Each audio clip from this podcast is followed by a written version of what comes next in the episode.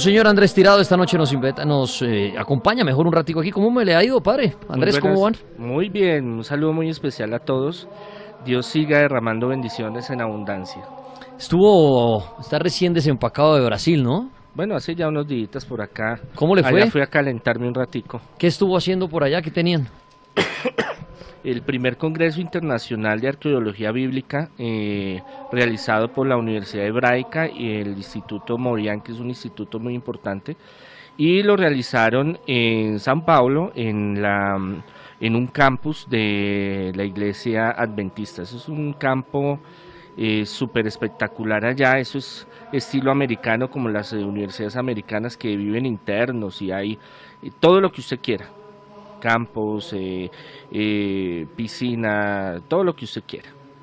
Sí, sí, para, ya que usted tuvo la oportunidad de ir a Brasil, padre, y para siempre me gusta que pensar de pronto, no todo el mundo sabe, no todo el mundo tiene la oportunidad de viajar. Por ejemplo, y hablando del tema de la religión con usted en este momento, ¿cuál es la religión allá que domina, por ejemplo, así, la, dominante en, Brasil? Bueno, es que es complejo porque cada ciudad tiene como porcentajes diferentes el protestantismo, evangelismo, eh, evangélicos tiene un 40-50%. ¿Así de fuerte? Sí, claro. Después sigue el espiritismo, la macumba, la santería, el palomayombe y todas esas, póngale un 20% y un 30% el catolicismo.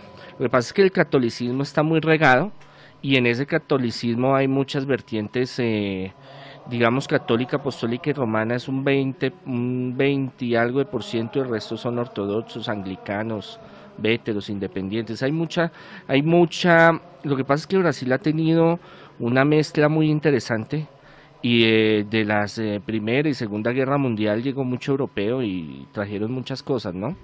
Y la presencia indígena y la presencia africana fue muy fuerte en, en Brasil en ciertos sectores, ¿no? Entonces Brasil está dividido en, el norte, que son, digamos, eh, eh, los negritos, eh, familia, ¿oís? Sí. Y de ahí para abajo, pues colonias europeas, alemanas, italianas. Entonces es más fuerte, es más fuerte este tema que muchos resumen llamarlos como la brujería que el catolicismo. Claro, porque es que allá ahí es el famoso sincretismo, la fusión entre las diferentes, digamos, para que entendamos un poco, eh, el vudú, la santería, la macumba, todas estas líneas no son iguales, son diferentes. Digamos que el pueblo africano tiene diferentes pueblos y esos pueblos tienen tradiciones y formas de hacer brujerías diferentes. Y llegaron, digámoslo, a, Brasil y se sincretizaron, se fusionaron con tradiciones indígenas, tradiciones locales. Eh, bueno, eh, portugueses, españoles también trajeron sus cosas y como pues Brasil ha sido un punto muy estratégico en Sudamérica, pues de muchos lados, em, ha cogido mucha fuerza y es una y se, ese lo que es el fútbol, digámoslo así, lo que son los carnavales y lo que es la brujería es muy marcado en la tradición, eso es algo muy muy obligatorio.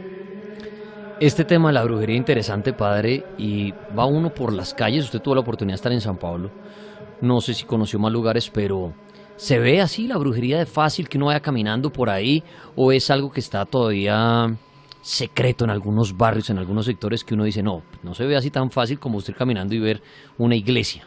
O si se ve así por las calles. Lo que pasa es que Brasil es muy bonito, hay ciudades muy bonitas y hay lugares como, como México. Usted va a México y usted le dice, mire, está en la calle de los brujos. Ok. Todo lo que usted encuentra ahí es brujería. Sí. Y entonces en Brasil hay lugares donde usted va y, encuentra todo lo que quiera. Le dicen, hermano, le convierto a su suegra en un sapo, le desaparezco, le hago, le quito, le pongo. Y, em, digámoslo así, eh, se maneja, eh, todo el mundo sabe que hay sitios, hay lugares, hay gente que se dedica a esto y lo ven muy normal, lo ven como decir voy a donde el esteticista, voy donde el odontólogo, voy donde el arquitecto, sí, son cosas que no es como acá, ay, ¿cómo así usted va a ir allá? Uy, ¿cómo? No, no, no, tenga cuidado. Y, no, allá es una cuestión mucho más cultural y, y tanto es tan natural, natural, digámoslo así, ya espontáneo, que van donde los, donde los brujos hacen sus vainas y después salen a la misa o al culto evangélico o cosas que no tienen nada que ver, pero que allá lo supieron, digámoslo, como eh, eh, unificar. Es como, por ejemplo, cuando hay carnavales, que es un desfogue de, todo, pero al tiempo está la iglesia y bueno, vamos a la misa y después nos vamos a, pasear y vamos al carnaval y después voy donde el brujo y, y, hay tradiciones de tradiciones, abuelos, padres, hijos, que son muy marcadas allá. Padre, en este viaje, ya que estamos tocando, ahorita ya me va a hablar de la arqueología bíblica que me llamó la atención cuando dijo que fue a eso, pero en este, en este viaje en el camino se cruzó con algún brujo estando allá o, vio o algún ritual o algo por casualidad o algún brujo compartió con usted y hablaron de esto. Eh, digamos lo que unos eh, ya, digamos, conoce ciertos perfiles y... Em, eh, uno trataba como de alejarse, Hay, habían unos como muy reservados, ¿no? Que uno va y, dice, no, pues uno le da como la sensación y ciertas cosas sí, pero hay otros que sí eh, tenían sus amuletos y sus cosas y, y, andaban, haga de cuenta estar en el África, digámoslo así. Y usted sí, que es como ya es muy natural y en, en, ciertos lugares, en otros no, en otros usted va ahí normal, como en Bogotá o en otras ciudades, es, depende del sitio donde usted se vaya moviendo y donde usted vaya, vaya andando, eh, así como México, Colombia, Argentina, muchos otros países del mundo, eh, hay sus lugares que son pesados y sus lugares también que son muy hermosos y maravillosos. Bueno, monseñor, usted dijo al principio que estuvo en Brasil en el Congreso de una Universidad de Arqueología Bíblica. ¿Qué significa eso? Cuando uno dice arqueología bíblica, ¿a qué se refiere? Bueno, es que el tema, esto es algo muy importante yo creo que todo teólogo, todo, no solo, esa es una gran eh, bendición, digámoslo así, eh, no solo los católicos, los cristianos, sino esto es abierto a muchas personas, académicos investigadores. La arqueología es una ciencia, ¿no? que es eh, desenterrar el pasado. Eso es la arqueología.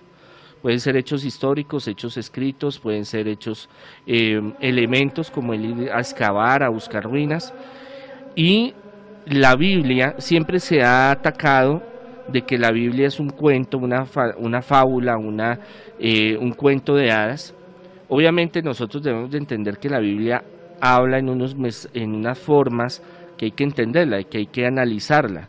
Cuando Jesús dice, si tu ojo, tu mano te hacen pecar, córtatela porque es preferible que llegues al reino de los cielos manco y ciego a que, no, a que quedes por fuera, habla en un sentido donde hay que darle una, una interpretación, no hay que tomarlo de forma literal. Entonces hay hechos eh, históricos que están en la Biblia que eh, al pasarlos a la historia y a pasarlos a la arqueología, eh, dan un fundamento, digámoslo así. Entonces la arqueología bíblica es el buscar en la arqueología los hechos reales que sustenten a la Sagrada Escritura. Entonces, ¿qué es lo que pasa? Muchas veces nosotros decimos, por ejemplo, en este congreso fue eh, uno de los, bueno, la Universidad Hebraica que está en Jerusalén es una de las mayores eh, especializadas en arqueología bíblica en el mundo, ¿no? Obviamente tienen a Jerusalén, tienen a Israel, tienen la mayoría son judíos, entonces eso es algo interesante, pero también como les digo se hizo en la Universidad Adventista que son evangélicos, pero hubo una una integración muy bonita y un diálogo muy ecuménico, muy abierto, que más se vio por la parte investigativa más que de credos o de doctrina. Ah, es que yo soy católico, es que yo soy judío, es que yo soy eh, musulmán, es que no, todos nos fuimos por ese ámbito. Entonces ellos hacen cursos, ellos tienen especializaciones, está el Centro Morian, que es un centro que organiza peregrinaciones a hacer arqueología bíblica al que quiera ir específicamente a los lugares donde estuvo Jesús, por ejemplo o los lugares donde fue el tiempo de Israel. Entonces usted se vaya así como Indiana Jones se pone su sombrerito y vamos a acabar y metámonos por aquí. Entonces se vuelve algo más interesante que lo académico, que le pongan una, una presentación en PowerPoint y diga, dormido. esta es el río no sé qué, esta es la iglesia tal. Claro, usted lo meten allá y metas ese hueco y mire lo que hay acá y aquí pasó. no a la teoría, pero sí a la práctica. Exacto, entonces la arqueología bíblica viene a dar a desmitificar muchas cosas que se creían y a reafirmar muchas cosas que sí existen. Eso me interesa muchísimo para esta noche con el Monseñor Andrés Tirado que nos acompaña y, y bueno, estuvo en este, en este, en este congreso, porque creo que uno de los grandes misterios que hay en la vida es la Biblia. Este libro que creo que muchos de ustedes han tenido en la mano y a veces leen a partes y no entienden absolutamente nada. Otros sí la estudian, la entienden, es complicada. Pero entonces, lo que usted dice, padre, en este congreso tratan es de decir, mire, esto ya se comprobó. Claro, esta es la investigación. todo esto dice la Biblia, pero vamos a tratar de confirmar todo esto que está ahí. ¿Qué cosas nos puede contar que hayan confirmado y también hayan dicho, no, esto sí, la verdad, aún no se ha comprobado? Bueno, hay muchas cosas. Por ejemplo, em, hace cinco años, ahí estuve el arqueólogo, fue un grupo de varios especializados de varios países. Sí. Em, en arqueología y arqueología bíblica. Eh, personas de, gran trayectoria y conocimiento. Entonces fue un arqueólogo de Jerusalén que descubrió el Siloé, la fuente del Siloé, que eso es algo muy importante para el cristianismo. ¿Qué es el Siloé? Es una eh, eh, los rituales judíos siempre exigían que usted antes de pasar al templo hiciera unas purificaciones, hiciera unos lavamientos, se lavara, se purificara. Y las fuentes eran algo muy importante. Jesús hace uno de los milagros más fundamentales, coge barro, escupe, hace dos bolitas y se la pone en los ojos al ciego. Y le dice, vaya al Siloé, que es un estanque grandísimo, y se baña los ojos ahí. Y después se va al templo y da su ofrenda por la sanación que yo le voy a realizar. Y entonces, sí, listo, no sé qué. El, el, el cieguito va, va andando y llega hasta la fuente, era un ciego de nacimiento, y se lava en, su, en la fuente con, con esa agua, inmediatamente puede ver. De ahí entonces, aleluya, bendito sea el Señor, llegan fariseos, saduceos a montársela, a decirle, hermano, bueno, ¿qué? ¿Qué pasó? ¿Qué, ¿Quién lo sanó? Que no sé qué. No, el Señor de allá, que es el Señor, que es el Mesías, y él me sanó y no sé qué, pero ¿cuál Mesías? ¿Que cómo fue? ¿Que si se más? Sí. ¿Y usted acaso no era ciego de nacimiento? ¿Y cómo viene a hacer esto? Entonces él fue y va y paga su ofrenda al templo por ese milagro. Cada milagro o, algo extraordinario se daban ofrendas al templo. Resulta que por muchos siglos se pensaba que no existía. Y haciendo una excavación en una casa para eh, tenía problemas de goteras y tenía problemas de, de, de, alcantarillado, empiezan a profundizar y empiezan a profundizar y la encuentran. Entonces, dan relatos, o sea, eso confirma de que sí existía la fuente. Por lo menos existía la fuente donde dicen que, se, que el cieguito se sanó. Y era una fuente muy importante porque el rey David la mandó a hacer especialmente para eh, muchísima gente que fuera. Eso no era pequeño, eso era una, una piscina olímpica, para que me entiendan. Entonces, son cosas que van eh, fortificando y van diciendo, hombre, esto que sucedió sí viene de una parte histórica, de una parte real. Padre, ahí se confirma la existencia de, este lugar, mm. pero ¿cómo se confirma el milagro? El que sí existió realmente este cieguito que se puso las dos bolitas de barro, fue, se bañó y ¡prum! empezó a ver. ¿Eso cómo lo confirma? Por varios testimonios, aparte de los eh, de la Biblia, de la que conocemos, hay varios escritos apócrifos y de otros tipos de personas que narraron el hecho. Lo narran diferente, mm, de diferente forma y en diferentes lenguajes, unos en griego, unos arameo, unos hebreo, pero ya al pasar el tiempo y a unificar eh, esas tradiciones con el hallazgo arqueológico de la fuente del Siloé, pues uno dice, hombre, maravilloso. Ahora, por ejemplo, de Moisés se decía que no existía, que eso era mito, leyenda, porque toman desde los egipcios y de los griegos dos versiones parecidas a la de Moisés. O sea, el cuento de Moisés ya era más antiguo. Ah, que el niño que lo iban a matar, que lo metieron en la cesta y lo mandaron río abajo y entonces, ay, la reina llegó, dijo, ay, tan lindo, tan, el niño tan lindo, venga, me lo llevo. Resulta, todos los arqueólogos decían que, que Moisés, no había pruebas contundentes de que Moisés había asistido. Encuentran una estela, una piedra grandísima, porque los egipcios llevan un control muy profundo de la historia de ellos.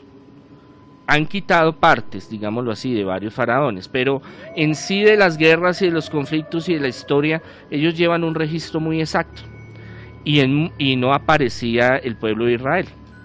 hasta que encuentran una estela, una piedra grandísima como de dos metros y medio, donde habla que el pueblo de Israel y Moisés estuvieron presos, en, estuvieron eh, ayudando, digámoslo así, en tal reinado al faraón, a uno de los faraones.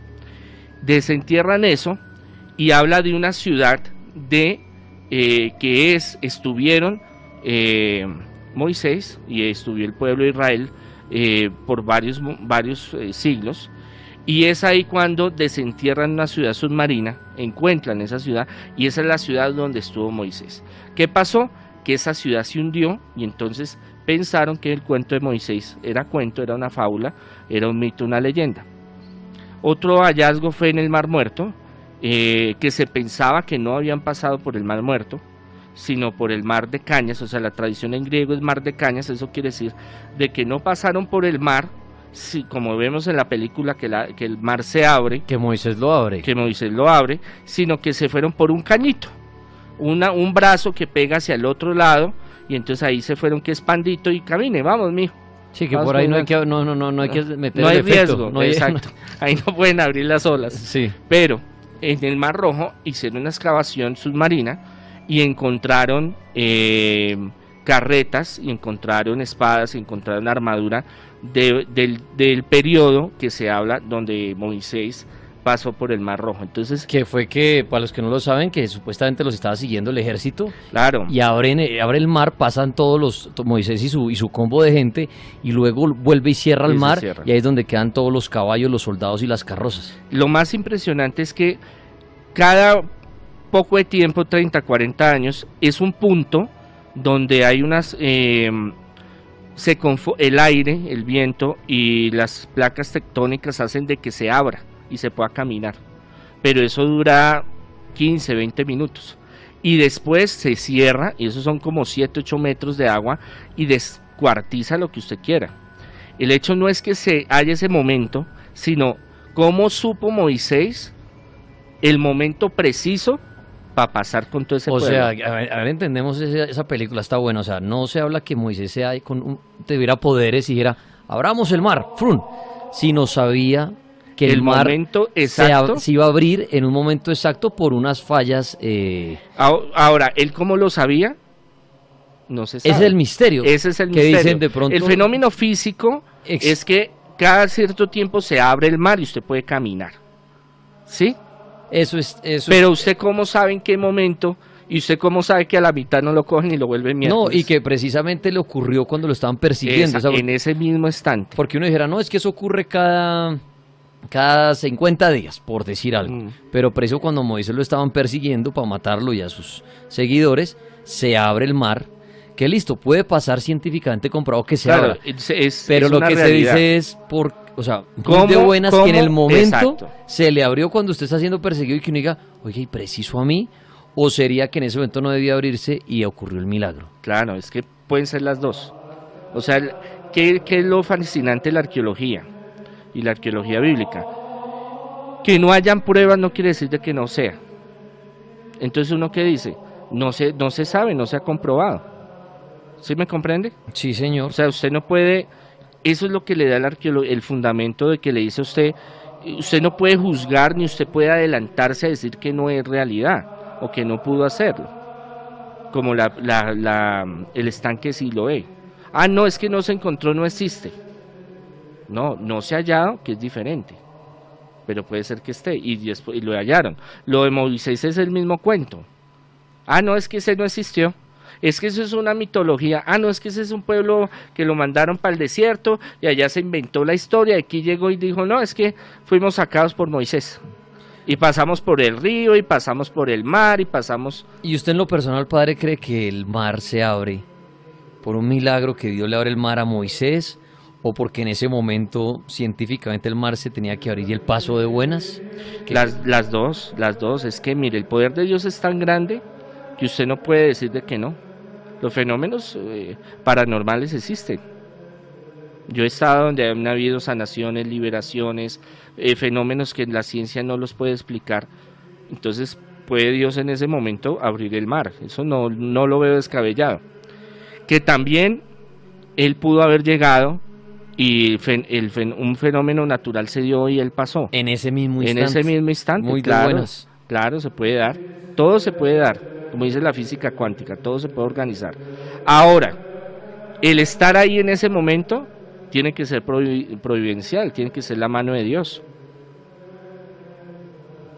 Bueno, porque para que Moisés llegue, movilice, haga todo un proceso, que es que eso es interesante. Sí, él, hizo todo, hizo toda una cantidad de cosas por un buen tiempo, a estar en ese momento, a esa hora, en ese instante, que se dio el milagro. Sí, o si no, pues quedan allá atrapados. Bueno, este, claro. este, loco nos llamó acá, vienen a matarnos y mire el mar. Claro, como quedaron los, los, eh, los, eh, el ejército del faraón, que se pensaba que eso era un mito y leyenda, y van y escarban, porque es que buscaban, era un barco. Lo que pasa es que con los, ahí eso es otra cosa. Los egipcios, cree, la, bueno, hay la arqueología oficial, ¿no? Y hay otra que es la especulativa, que es la que estamos todos los días mirando y conociendo cosas. La que aún no se ha, no llegado a una conclusión. Exacto. Entonces, por ejemplo, la, tradicional dice que la, raza, las primeras civilizaciones están hace 5.000 a 10.000 años, pero hay ahorita pruebas que hablan de 30.000, 100.000, 200.000, entonces es complejo. ¿Qué decía la arqueología oficial? Que los eh, egipcios nunca salieron a buscar otras civilizaciones que nunca salieron de, allá, de su terruño, no salieron en barco, no hacían barcos para, para ir a largas distancias, pero los últimos hallazgos en Australia y en otros países y en otras cuestiones y barcos que se han encontrado, es muy probable que se hayan salido. Entonces estaban buscando un barco que se hundió ahí eh, de, de, los eh, egipcios que tenía bastante oro eso era la motivación. Pero llegaron y encontraron lo otro. El ejército. Exacto. Es el Monseñor Andrés Tirado esta noche, invitado hablando aquí en el cartel paranormal de arqueología bíblica. Para los que están en redes sociales, respondan a la pregunta con el numeral de hoy. Cartel paranormal es el numeral de esta noche. Eh, a la pregunta si se puede viajar en el tiempo. ¿Qué opina usted de esa pregunta que hoy la formuló en el Instagram de arroba libro el cartel nuestro amigo arroba piso M? ¿Se puede viajar en el tiempo? Dice acá nuestro amigo Rigi Rome. Creería que ya hay personas que viajan en el tiempo, solo que son inventos o formas que no se pueden dar a conocer al mundo que le harían un mal manejo a estos viajes y el caos sería incontrolable. Dice Valent, yo creo que sí es posible. Santiago Cantoni dice, se puede viajar al pasado pero al futuro no, ya que vivimos en él. Si pudiéramos viajar a la velocidad de la luz, no correría el tiempo, dice Rubiano Camilo. Hasta Albert Einstein y él, él dice, la masa es capaz de soportar la velocidad y una persona perdería el oxígeno porque es, dice aquí, la mega oxígeno, dice. Eh, Juan Capor 96 dice, según Einstein, viajando a las velocidades cercanas a la velocidad de la luz, podríamos viajar al futuro, pero hasta el momento es solo una hipótesis y los viajes al pasado hasta el momento son ficticios. La NASA en un periódico dice que en 30 años a Marte y después podrían probar viajar al tiempo, pero nadie sabe lo que esto se ha dicho. Sigan opinando, ahí leo sus comentarios en Instagram, en Twitter, acerca de viajar en el tiempo. Sí creo que se pueda y creo que hayan grupos de personas poderosas que ya lo han hecho y saben cómo, y por eso manipulan, hacen y deshacen, dice Mauren, con el numeral cartel paranormal. Monseñor, antes de seguir hablando de cosas así interesantes, chéveres de la Biblia, de cosas que ya han confirmado, cosas que quieren confirmar y no han podido. Le hago esta pregunta a usted hoy. ¿Usted cree que se puede viajar en el tiempo? Bueno, lo que pasa es que, bueno, a nivel espiritual, cuántico, eh, a nivel em, del tiempo, del espacio, de la mente, del espíritu, se podría, ¿no? Han hecho, hay ejercicios, hay formas de hacerlo. Físicamente, mm, como hablamos en público, digámoslo así, oficial, no se conoce todavía una máquina que sea capaz de, atravesar el tiempo y el espacio. Hay toda la teoría cuántica, toda la teoría de, cuerdas, de supercuerdas, de, mm, del tiempo y del espacio y cómo poder viajar eh, al futuro al pasado, pero todavía no, no tenemos esa tecnología. Eh, hay muchos que hablan y dicen, mire, yo viajé el pasado, yo tuve un sueño, yo tuve una visión, eh, los extraterrestres me llevaron, me hablaron, me dijeron, yo viví esto, pero es como el tema de los extraterrestres, ¿no? O sea, ahorita se habla mucho de ese tema, pero oficialmente, ¿sí? No hay. De que bajen los, los hermanos siderales espaciales y digan, mire, yo soy fulano de tal y, y venimos a esto y lo otro pues hay personas que dicen que ha sucedido, pues ya cosas muy particulares, muy personales, pero oficiales no. Pero eso no quiere decir, como hablábamos en la arqueología, que pueda haber algún, eh, algún ya un avance tan eh, avanzado que algún gobierno o alguna entidad lo pueda utilizar. Eh, eso haría un conflicto en el espacio, en el tiempo y cambiaría un poco de pronto el futuro o el presente. Es complejo, es complejo. Eso, eso se llama una paranoia del espacio. Entonces no hay esa, eh, digámoslo así, esa eh, fidelidad de yo decir, no, es que sí existe, pues tampoco puede decir, no, es que no puede ser realidad. Monseñor, y quería hacer la pregunta que se formuló el día de ayer, ya que lo tengo aquí presente, y es la siguiente. ¿Los animales tienen alma? Alma sí, espíritu no. Alma sí. Sí. Nosotros nos componemos de cuerpo, alma y espíritu. Hay algunos que hablan preespíritu y protoalma, pero en sí están esa, esa, esa combinación de tres, trinitaria, digámoslo así, como el Padre, el Hijo y el Espíritu Santo. Y para usted, cuerpo, alma y espíritu. ¿Qué sucede con el alma de nosotros desaparece cuando uno muere desaparece ese es un tema largo y el espíritu es el que el que va que es, a los, exacto el alma es la que tiene es el can, el canal de comunicación y de unidad entre el cuerpo y el espíritu. Cuando usted muere, el alma desaparece y el espíritu sigue. En los animales pasa eso. ¿Qué es lo que pasa? Que hay culturas indígenas y ancestrales, y como ahorita van a hablar de los vikingos, que es un tema muy apasionante, hay culturas donde hay veneración a animales, a esos espíritus de los animales pero no son espíritus de animales, sino son espíritus antiguos que toman, digamos, facciones de animales, como el águila, como el lobo, como el coyote, como el león, pero en sí son espíritus que vivieron o ángeles caídos, demonios que toman esa, esa particularidad de manifestarse en diferentes animales, digámoslo así. Pero el, el alma, y, y bajo varios experimentos que hemos hecho y yo he hecho, eh, de un animal, eh, desaparece ese ser y desaparece el alma. Todos tus miedos en el cartel paranormal de la Mega. Avanzamos en la noche de hoy con nuestro invitado, el Monseñor Andrés Tirado, hablando de arqueología bíblica. Tema interesante, estuvo hace poco en un congreso en el Brasil y qué bueno que haya venido para enseñarnos cosas de lo que usted aprendió allí nos ha contado cosas muy interesantes, que de esto se trata sus congresos, de mirar a ver, de cómo confirmar las cosas que aparecen en la Biblia y decir, mire, esto ya se comprobó, esto sí existió, esto nos falta por confirmar. ¿Qué otras cosas ya se han confirmado que la gente diga increíble eso que aparece en la Biblia que ya, ya se ha confirmado y que otras no? Bueno, eh, algo que les va a interesar que mucha gente piensa y lo ve como certero, es que la arqueología es, y la bíblica es, un, es un, sumergirse en otro mundo diferente. Muy apasionante. Y es confirmar muchas cosas y entender muchas cosas.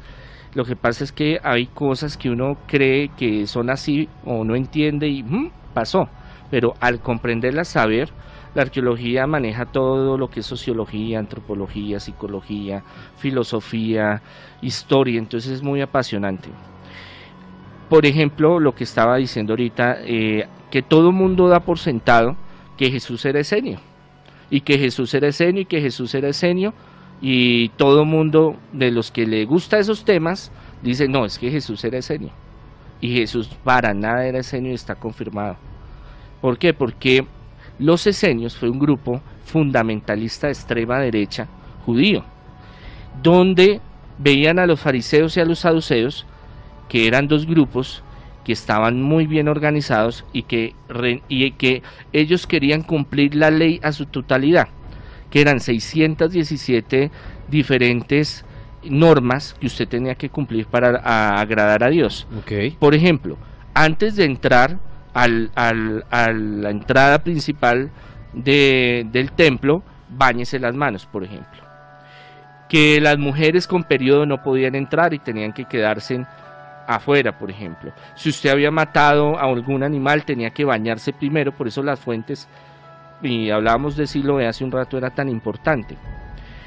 ¿Qué pasaba? Que este grupo quería llegar a un extremo en el cual querían vivir en carne propia esos 617 mandamientos estrictamente. Entonces vieron que adentro en la sociedad estaba podrida, llevada, vuelta a miércoles, y los profetas y todos, Juan el Bautista y Jesús atacaban mucho eso. Por eso es que él se emberracó y entró al templo y los cogió a, puño y pata y con los apóstoles volteando las mesas y todo esto y les dijo, esta es la casa de Dios y la han vuelto variedad de ladrones. Como veían tan contaminado en ese tiempo el pueblo judío, ellos se dijeron, no, el camino es el desierto.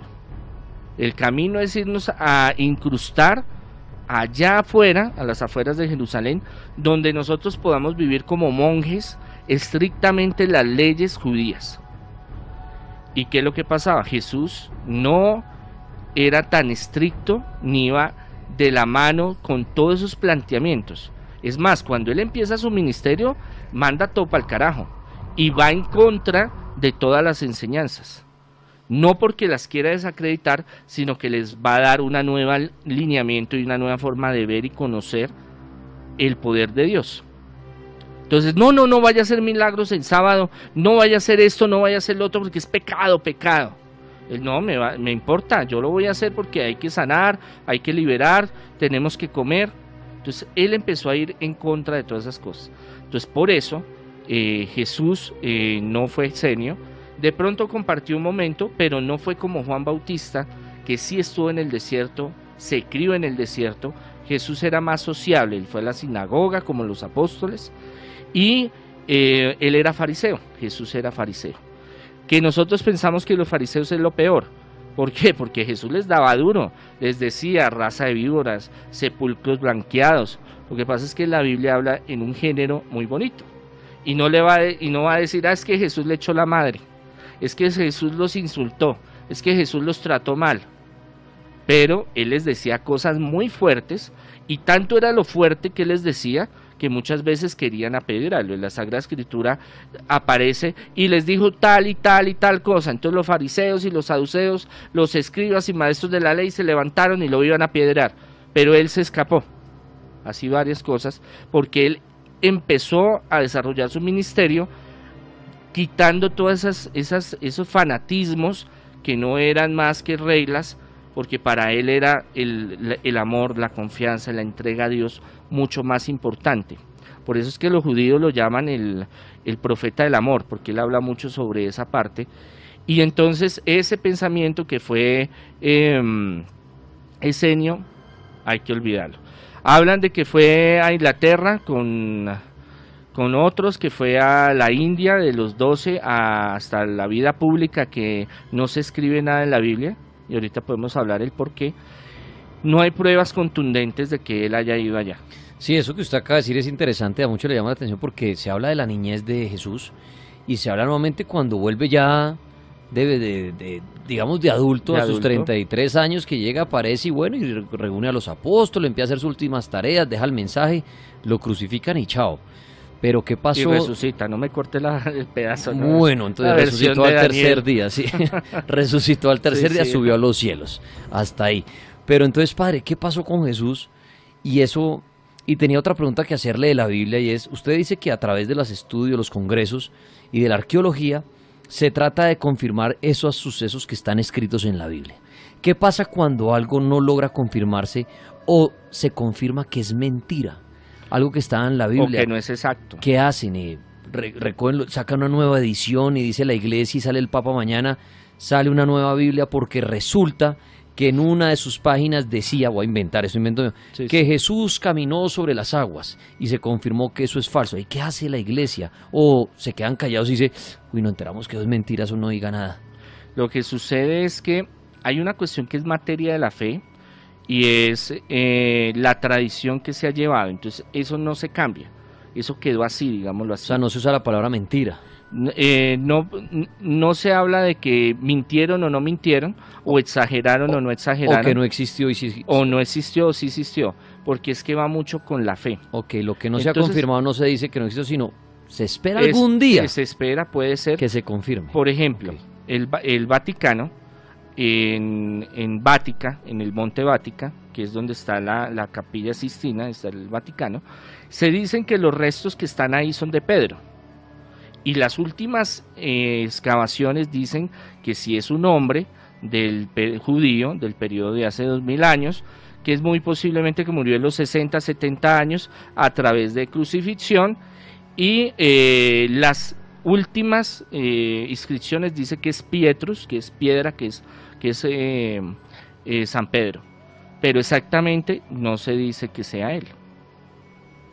Pero, exacto, no se dice, eso ya es mentira, cambiemos la Biblia, nada. Esperan que algún día exacto. de pronto se confirme. Y si se llegara a confirmar, y esto ya es especulaciones, quiera hablar, uy, hijo de madre, eso es mentira, hermano. Creo que se pasarían de, de agache. Eh, lo que pasa es que ahí entran publicaciones y entran cursos y entran eh, cartas apostólicas y eh, otras herramientas para no alterar la Biblia. Porque es que la Biblia no la tomamos nosotros como un hecho histórico 100% real, no, que se compone de algunos elementos históricos. O sea, la fe de nosotros no está en que haya, la arqueología encontró algo o no lo encontró, eso es muy aparte. ¿Qué pasa? Que eso nos ayuda, nos fortalece si se encuentra. Dice uno, hay hallazgos que le dan a uno más eh, eh, confianza, digámoslo así, de, la tradición. Por ejemplo, los, los rollos de Qumrano del Mar Muerto de los esenios, cuando los encuentran, en el 47 un beduino estaban eh, por ahí y había muchas cuevas, ellos guardaron en, en, urnas de barro y el chino casposo coge y bota un, vigijarro, pedazo de, piedra y por allá se escucha ¡pa! rompió algo. Entraron y encontraron una biblioteca enorme que basados a los escritos actuales tienen mucho que ver. Entonces por eso en cuestión de la arqueología del arqueólogo eh, no es de una línea, eh, no deja de lado la parte de fe y deja de lado su creencia. Por eso es que hay arqueólogos islámicos, judíos, adventistas, católicos, hebreos, bueno, hay de todo. Y se trabaja más es las investigaciones y los hallazgos como están, no tanto para eh, atacar la tradición o confirmarla, sino que este hallazgo salió así. Bueno, interesante todo lo que dice el Monseñor. Y antes de que se nos acabe nuestra hora, Monseñor, usted dijo algo importante. ¿Qué pasó con Jesús? Eh, usted dice, se conoce en la Biblia hasta los 12 años. ¿Y qué pasa de los 12 a cuando vuelve y aparece, ya grande y mechudo, dice, bueno, llegué, volví. Bueno, ¿qué se hizo? Ahora podemos más tarde hablar un poco de cómo Jesús físicamente era. ¿Qué pasa? Nosotros debemos de comprender que el pueblo, usted para entender el cristianismo tiene que conocer el judaísmo, los judíos, que eso es otro cuento, ellos son totalmente diferentes a como somos nosotros. Y usted quiere aprender cómo es Jesús, pero es que Jesús fue judío los apóstoles fueron judíos. La primera expansión del cristianismo fue a través de los judíos. Entonces, si usted quiere entender cómo era Jesús, tiene que entender cómo era el pueblo judío. Y ellos no piensan igual que nosotros. En la forma literaria en que ellos escriben, ellos tienen una forma muy diferente a como nosotros escribimos. ¿Cómo se maneja? En nosotros en Occidente nos enseñan, y los que se acuerden, principio, medio y final, principio, nudo y desenlace. Entra un personaje hasta que termina. ¿Sí me comprende? Para ellos no. Para ellos es un cielo abierto donde están todos los personajes y si quiere bajar uno y lo mete, lo deja un ratico y después se va.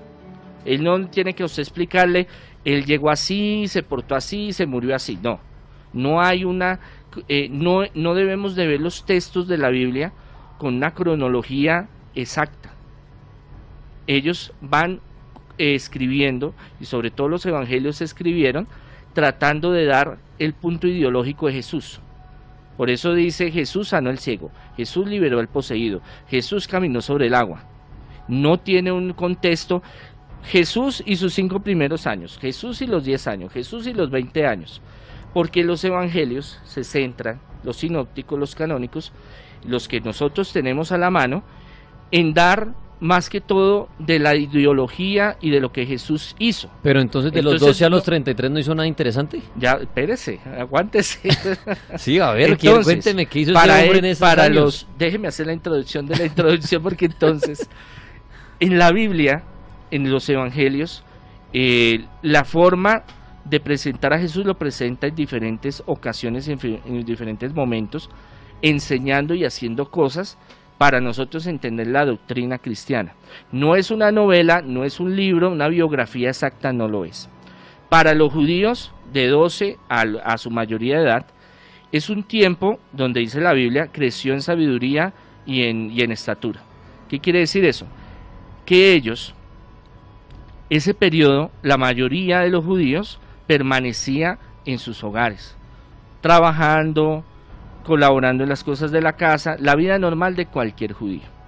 ¿Qué se habla? Hay libros apócrifos del año 200, 300, 400 y gnósticos, donde dice que Jesús eh, con José de Arimatea fue a Londres, Inglaterra, que fue a la China, que fue a, la India. Hay los mormones que dicen que estuvo en, Estados Unidos, en ese mismo tiempo, al mismo, al mismo momento. No hay conformidad de que haya sido así. ¿Qué pero, es lo que pasa? Pero si llegó a ir, para una pregunta, si llegó a ir, hablemos de los, a sus 18 años, 20 años, era un joven común y corriente, entonces viajaba con los amigos y decían, uy, nosotros vimos a Jesús aquí por acá cuando era joven, o él eh, desde, desde muy niño era una persona, llamémosla, misteriosa, que para la época, digamos, como lo veían también como el ilusionista, hacía cosas raras, la gente le tenía miedo, respeto, o era un, uno más del pueblo. Lo que pasa es que él le tocó perfil bajo porque a él lo perseguían. Estamos hablando de Herodes el Grande y después Herodes, Herodes el Hijo. Y entonces él le tocaba perfil bajo. Él le tocaba estar camuflado. Es más, ellos se fueron un tiempo a Egipto porque ellos no podían estar en Jerusalén, en Israel. Entonces, ¿qué pasa? Hay muchos escritos apócrifos y gnósticos que hablan de milagros y de cosas que él hizo, pero no hay ninguna confirmación de que eso sea legítimo. Okay. ¿Por qué? Porque muchas se contradicen. Entonces, ¿qué, ¿qué, hizo Constantino? Constantino reunió en el 316, el primer concilio más, más o menos, hablemoslo de ese año, y dijo, bueno, vamos a organizar qué es lo doctrinal importante. ¿Qué se habla? Hay pruebas de que, algunas pruebas no muy, muy profundas, de que Jesús de, de Arimatea fue a Inglaterra y tenía comercio con Inglaterra. Entonces es muy posible que se hubiera llevado a Jesús allá, pero no hay pruebas contundentes. Entonces, ¿qué se habla? De que de los 4 a los 6 años, a los 12, de los 6 a los 12 años, era obligación, eso Josefo, un gran historiador lo cuenta, los judíos son obligados a ir a la sinagoga. Nosotros creemos que la sinagoga es un sitio solo de oración. No, la sinagoga no es de oración es de estudio. Aprendían a leer, aprendían a sumar, a restar, la Torah, a discutir, filosofía, aprendían filosofía. Entonces, de esa edad, Jesús estuvo ahí. A los 12 años lo llevan al templo y es cuando él se pierde y José pues casi se arranca el cabello y María se enloquece porque va pierde tres días y van hasta el templo y ven que está con los letrados, los escribas, los eh, fariseos más importantes hablando cosas de Dios. Entonces vemos que sí hay momentos en que él pudo tener desarrollo. Se hablan de milagros de resucitación, se hablan de milagros en su niñez. en su niñez, por ejemplo que él tenía eh, una, un pollo que era una mascotica de él que la quería mucho y, y María lo estaba engordando para el sancocho. Entonces llega y ya es grandecito y bonito, coge María y pum, le rompe el cuello. Y claro, y Jesús entra y se emberraca y se pone a llorar y triste y vaya lo consciente y el, y el pollo resucita. Pero estos son, eh, no son cosas que sean em, en la cristiandad antigua, digámoslo así, comprobables, sino más bien puede ser mito, puede ser leyenda, puede ser tradiciones, digámoslo así, que se han recogido. No hay, un, no hay una investigación de relatos de primeras personas como, como los, la, eh, la, el transcurso de los 70 años a escribir después de la resurrección de Jesús porque los evangelios no se escribieron ya. O sea, no había aquí como un periodista Daniel, venga, estamos aquí con Jesús, allá sí, acá está Pedro, está Juan, está Lucho, venga, ¿qué pasó? Cuéntenos, denos su primera entrevista, que, que caminó por las aguas, venga, venga. Pero, entonces a los 12, eh, ya, ya siendo como medio de boca en boca, la gente hablaba por los milagros, las cosas que hacía, pero entonces desaparece y vuelve a aparecer a los 33 años. no, a los 30. a los 30, pero digamos en la, en, la, en, la en la adolescencia de él, en su época de los veintipico de años, estuvo, fue escondido, se le dio por viajar con los amigos por todo el mundo. Se habla, de, se habla, se habla de muchas cosas, pero no hay certeza de ninguna. ¿De qué hizo en esos ¿Qué años? Hay, ¿Qué hay de certeza? De lo que más se sabe es que vivió una vida muy normal le ayudaba a sus quehaceres a María, José se murió ya viejito y cuando él era tenía como por ahí 14 años, más o menos en, en, esa parte se maneja eso. No hay, eh, es que no hay eh, para los eh, que escribieron los evangelios, todos esos detalles son de curiosidad. Okay. Más no de salvación, no son doctrinales, no son de conocimiento sobre el trabajo de Jesús. para los evangelios, para los evangelistas y los que escribieron después de ellos, terminaron de escribir los evangelios, para ellos era importante llevar el mensaje, lo doctrinal, lo que Jesús enseñó en sus tres años de, de, peregrinación. el fuerte de Jesús fue su niñez y luego de los 30 años sus tres años. Exacto.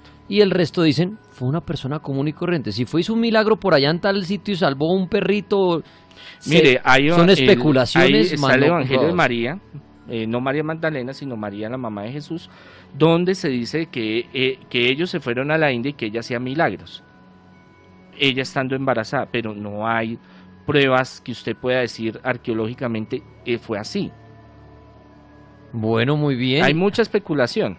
Es, por ejemplo, cómo era Jesús físicamente. Entonces todo el mundo eh, tiene la figura del, del Brad Pitt eh, americano, entonces los ojos verdes, mechudo, alto, así como yo, guapote, ¿sí? Pero a la hora de la verdad y con las investigaciones, pudo haber sido negro, pudo haber sido de piel color oliva, como los judíos, no se sabe, aunque hay un relato eh, de Poncio Pilatos del juicio pero eso ya es apócrifo, donde habla de más o menos físicamente cómo era Jesús. Y es parecido, digámoslo así, un poco más castaño el pelo, un poco más trigueñito, los ojos más color miel, digámoslo así. ¿Qué es lo que pasa? El problema de, Israel es que todo el tiempo fue un sitio donde iba y venía gente. Se mezclaron, o sea, la raza, y esto sí me perdona a los judíos, y por eso es que mm, eh, ahorita, después de las diásporas, de cuando salen, cuando entra el imperio romano y acaba todo y rompe el, templo, eso en el año 60, y los manda para el carajo a todos, es cuando ya el pueblo de Israel se vuelve en diásporas, grupos por todo lado, y empiezan a decir, bueno, nosotros tenemos que ser raza pura, pero es que los judíos no, en su historia, desde que los coge Babilonia, desde que los coge Egipto, desde que es un sitio comercial, todas las razas están confundiendo, están viviendo ahí.